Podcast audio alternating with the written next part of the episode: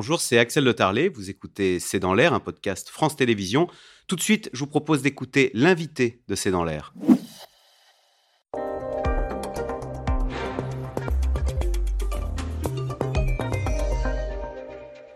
Docteur Faïza Bossi, bonsoir. Bonsoir. Merci d'être avec nous. Vous êtes médecin généraliste, vous êtes également nutritionniste. On l'a appris euh, cette semaine, donc alerte aux conserves mortelles. À Bordeaux, une jeune femme est morte pour avoir mangé des sardines dans un bar à vin. On peut mourir d'une sardine? On peut- non, alors pas d'une sardine, ça, ça ressemble à une histoire marseillaise. Ouais. Euh, on meurt surtout de la bactérie qui est liée, qui a, qui a dû se développer hein, dans cette conserve, euh, faite peut-être de façon artisanale, euh, qui est liée à une bactérie qu'on appelle le Clostridium botulinum. Voilà pour son petit nom, le fameux botulisme. Et en effet, c'est une pathologie qui certes est rare, non contagieuse, mais qui euh, a des complications qui peuvent être létales. Les autorités sont évidemment allées inspecter dans ce, dans ce bar à vin. Nous avons constaté un vrai défaut de maîtrise du processus de conservation très artisanal. En fait, quand on met soi-même des produits dans les bocaux, il faut les stériliser. Ça veut dire quoi d'ailleurs les stériliser? Bah, En fait, la- préparation des conserves, ça a toujours été euh, une préoccupation de nos grands-mères euh, à l'époque. Euh, et c'est vrai qu'elle nécessite une préparation et une propreté à la fois du produit qui est récolté, utilisé, donc bien laver ses fruits, ses légumes, les saler aussi, parce qu'on a besoin d'un d'un milieu acide pour détruire un peu cette bactérie, et puis utiliser du matériel qui soit adéquat. Et puis une température qui soit adaptée aux produits que l'on va mettre en conserve. Si je fais de la, con- une confiture de mûres, parce que j'ai ramassé des mûres, Mm. je ferme le pot et ensuite je dois, pour les stériliser, de le mettre dans l'eau bouillante, c'est ça C'est ça. Pendant En sachant. Bon, alors ça dépend du produit que vous allez cuire, euh, que, vous, que, vous, que vous êtes en train de travailler. Les fruits, les légumes, euh, le poisson, etc. etc. C'est pas la même chose en termes de température utilisée. Mais c'est vrai qu'il faut une ébullition. En fait, le Clostridium botulinum, euh, pour pouvoir se développer, parce qu'il est présent comme ça dans le milieu naturel et il est dormant, il a besoin d'un vivier. Il a besoin de substances nutritives. il a besoin, il n'a pas besoin d'oxygène. euh, et puis résiste à la chaleur. C'est la raison pour laquelle on demande à bien faire bouillir ces produits, une bonne, une bonne ébullition de ces produits, ébullition pardon, avec un temps qui peut aller de 1 heure à 3 heures en fonction euh, du produit que vous êtes en train de faire. Donc quand on fait des, four- des, des confitures artisanales, quand on du miel, j'ai vu qu'en 2016, du coup on a parce que des cas de botulisme, malheureusement il y en a chaque année, Ouais. euh, une dizaine de cas graves de botulisme, la tapenade aux, aux olives vertes. En fait, c'est pas forcément de la viande ou du poisson, ça peut même Pas forcément de la des viande et du fruits, poison. du miel euh, mal stérilisé. Vous avez raison. On est surtout sur des euh, légumes acidifiants, les asperges, les haricots, vous avez les tomates, le maïs, euh, et puis vous avez euh, les poissons, vous avez également les produits de salaison, la charcuterie, le miel aussi en fait partie. Tout ce que vous pourriez mettre dans des bocaux. Donc non simplement il faut une bonne température, non simplement il faut aussi du bon matériel. Les joints que vous utilisez, ils ont besoin eux aussi d'être euh, soit neufs, soit euh, vraiment de, de,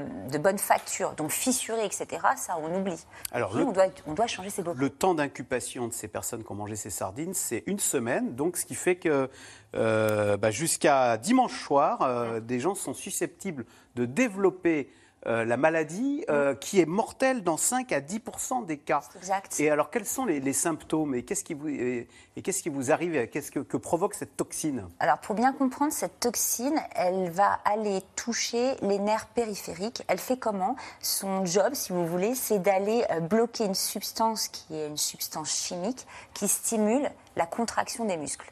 Voilà comment ça joue. Donc en fait, on a des troubles de type musculaire, mais pas des troubles de la sensibilité. Les personnes sont conscients. hein. Donc euh, ça va commencer quelques heures après l'injection de la toxine, voire plus longtemps, ça dépend de la quantité de toxine que vous avez absorbée, par euh, des douleurs abdominales, des crampes, euh, diarrhée, vomissements. Et puis on va aussi avoir des troubles oculaires avec les gens qui voient double ou qui ont du mal à vous fixer, une sécheresse buccale, des difficultés de la déglutition et euh, au maximum, on peut avoir euh, ces fameuses paralysies des membres inférieurs et au pire, euh, une contracture au niveau des muscles diaphragmatiques, mais de la respiration. C'est ça l'urgence vitale, puisqu'on a un décès par euh, arrêt euh, cardio-respiratoire avec des muscles cardio, euh, enfin, musculaires, la musculature pardon, pulmonaire qui est complètement contractée. C'est dire la psychose. Hein, qui, bah, non, mais à Bordeaux, je peux comprendre. Je peux comprendre. À Bordeaux, je vous propose qu'on. Il y a beaucoup, du coup, les restaurateurs se plaignent bah, d'une baisse de la fréquentation parce que nombre de Bordelais se disent eh, qu'est-ce qu'on nous sert dans les restaurants? Je vous propose d'écouter deux réactions de Bordelais. Et c'est dommage que en fait, ce restaurateur, euh, après avoir constaté que certains bocaux avaient un souci, euh, d'avoir quand même continué à en servir. J'ai été euh, assez gênée et offusquée parce que ça veut dire que dans n'importe quel restaurant où on peut aller, on peut se faire intoxiquer comme ça. c'est quand même assez flippant. Alors, la, dame disait, ce qui se passe, c'est que la, enfin, le, restaurateur avait remarqué que la, la sardine sentait mauvais. Oui. Et, malgré tout, il ne l'a pas jeté. Il faut savoir jeter une, conserve quand on l'ouvre Exactement. Quand vous avez une mauvaise odeur, quand vous avez euh, un liquide surnageant qui vous apparaît opaque, bulleux, etc., c'est qu'a priori, on se retrouve sur un produit qui est mal conservé et qui peut être euh, à l'origine de pathologies secondaires, la, plus fréquente dans la gastro. Ah oui. Ah oui. L'Institut Pasteur dit il faut savoir jeter une conserve si elle est bombée car la bactérie produit du gaz ou si elle sent mauvais. C'est exact. Voilà, ça doit faire pchit quand, euh, ça. quand euh, on, ouvre, euh, quand on ouvre sa boîte de conserve. il n'empêche, c'est vrai qu'aujourd'hui, il y a toute une mode du fait maison, parce que finalement, on était ravis dans ce restaurant, euh, dans ce bar à vin un peu branché, euh, d'avoir des sardines fait maison. Il faut quand même quand, euh, prendre, par rapport versus les process industriels, la malbouffe, etc., quand on fait du fait maison, du naturel, il faut quand même prendre un minimum de précautions. Absolument. C'est la morale de, cette histoire. Oui, oui, vous avez tout à fait raison. En effet, quand on cuisine, que l'on soit un professionnel ou que l'on ne le soit pas, il y a des précautions à prendre, des mesures d'hygiène simples classiques qui sont de bon sens. Après, le risque sanitaire zéro n'existe pas. On est bien d'accord là-dessus.